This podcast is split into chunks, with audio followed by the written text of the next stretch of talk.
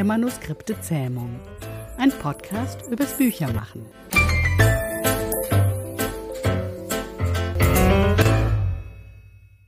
Vier Fragen, drei Antworten. Thema heute? Die perfekte Schreibblockade.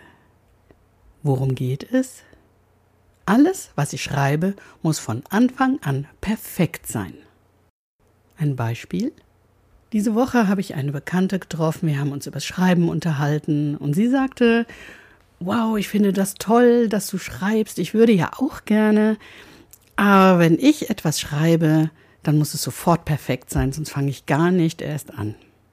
Und das ist natürlich ein unerfüllbarer Anspruch sie weiß eigentlich, was sie tun müsste oder tun könnte. Als ich ihr dann Beispiele genannt habe, sagte sie, ja, ja, ich weiß, aber dann ist es ja immer noch nicht perfekt und es soll ja gleich perfekt sein, also lasse ich es lieber gleich. Und außerdem, ja, andere Leute schreiben so tolle Sachen, das kriege ich sowieso nie hin. Und überhaupt, ich habe keine Zeit. Ich muss so viel arbeiten. Und das sind natürlich Barrieren, das ist eine Schranke, die einem im Weg steht. Man könnte versuchen, drüber zu hüpfen oder durchzukriechen oder drumherum zu laufen, aber das nützt alles nichts. Die Schranke klein machen oder auflösen oder unsichtbar machen, das wäre vielleicht was, aber das Bild ist sowieso schief. Wie packe ich es an? Anpacken ist schon mal das falsche Wort. Das klingt so energiegeladen und forsch und entschlossen. Und das ist ja genau das, was du nicht bist, wenn du perfektionistisch bist. Dann zögerst du, dann überlegst du, dann schiebst du es nochmal auf. Und ja, egal was vorgeschlagen wird, es gibt ja verschiedenste Strategien. Die Antwort ist immer ja, aber. Zum Beispiel könntest du Schreibratgeber lesen. Das tun ja viele auch. Und es gibt so viele, das kannst du ein Leben lang machen und trotzdem nichts schreiben, sondern immer nur lesen, wie du es machen könntest. Und außerdem sind diese Schreibratgeber zum Teil so schön geschrieben, dass man das sowieso nie gut könnte. Also lässt man es lieber gleich. Bei Kursen ist es ähnlich, aber etwas anders. Es gibt ja viele Schreibkurse, auch viele verschiedene Arten von Schreibkursen. Das kannst du auch ein Leben lang machen. Aber immerhin hörst du nicht nur zu oder liest, sondern du schreibst auch etwas. Aber die anderen sind immer besser. Dann gibt es ja auch das Gateless Writing. Darüber haben wir ja eine Folge im Podcast gemacht, die Nummer 31. Und das Prinzip dabei ist ja, es wird nur gelobt, es gibt nur positive Kommentare, keine Kritik. Und dadurch entsteht ein Double Bind, ein Dilemma. Nämlich in Wirklichkeit denkt die Perfektionistin oder der Perfektionist, denken die anderen ja, das ist alles bloß Mist, was ich geschrieben habe. Sie dürfen es bloß nicht sagen. Sie dürfen ja nur positive Dinge sagen. Also kann ich es auch gleich lassen. Das ist vielleicht etwas zugespitzt, aber vielleicht auch nicht bei einigen, je nach Persönlichkeit.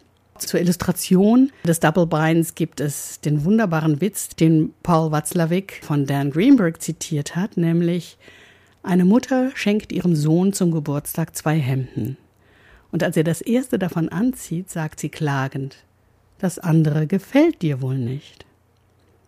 Tja. Da kann ich dann auch machen, was ich will beim Kommentieren schöner Texte. Die Perfektionistin glaubt es sowieso nicht. Was du auch machen kannst, ist alleine zu schreiben, für sich im stillen Kämmerlein. Da ist natürlich die Gefahr, ach, dann merkt es sowieso keiner, wenn ich es nicht mache. Aber andererseits kann ich es dann auch ruhig machen, denn es ist ja keiner da, der es kritisiert. Also außer mir selber natürlich. Und da kann man ganz klein anfangen. Man kann einen Satz am Tag schreiben. Und der muss auch nicht gut sein. Einen Satz, fertig. Nicht mehr. Oder wenn das noch zu viel ist, ein Wort am Tag. Und eine Möglichkeit ist auch, für Rechtshänder mit der linken Hand oder für Linkshänderinnen mit der rechten Hand zu schreiben. Das lenkt von den Inhalten ab, weil man sich so sehr mit der Technik beschäftigen muss. Am Anfang kannst du nur ganz wenig schreiben, weil du ja erst lernst, so zu schreiben, wie ein Kind in der ersten Klasse, vielleicht einen Buchstaben am Tag. Und da ist die Schranke, von der ich am Anfang gesprochen habe, schon fast unsichtbar, weil es eben so klein ist. Und hilfreich ist dabei, wenn man Schulhefte verwendet, die eine Lineatur für die erste oder zweite Klasse haben, weil da die Linien alle vorgegeben sind. Ich weiß das, denn ich habe es selbst ausprobiert. Was man auch machen kann, ist in einer anderen Sprache zu schreiben. Viele von uns sind ja zwei- oder mehrsprachig, aber selten sind wir in mehreren, also zwei oder mehreren Sprachen wirklich gleich gut. Dann nimmt man eine Sprache, in der man zum Beispiel gut reden kann, sich gut unterhalten kann, aber normalerweise nicht schreibt.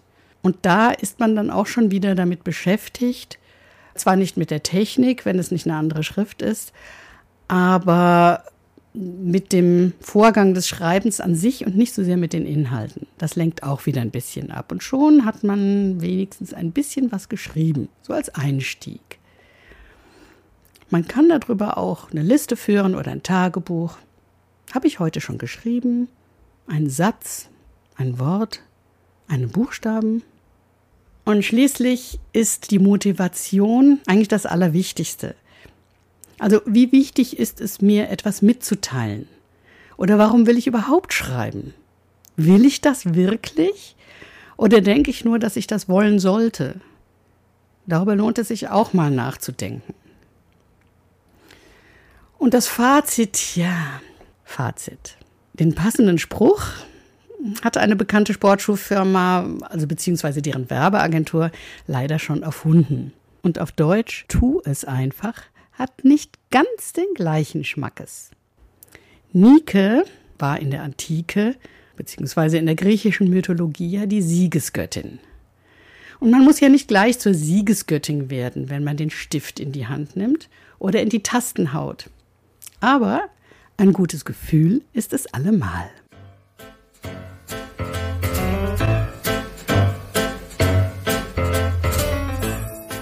Der Manuskripte Zähmung mit Dorothea Winterling, Esther Debus und Jana Thiem.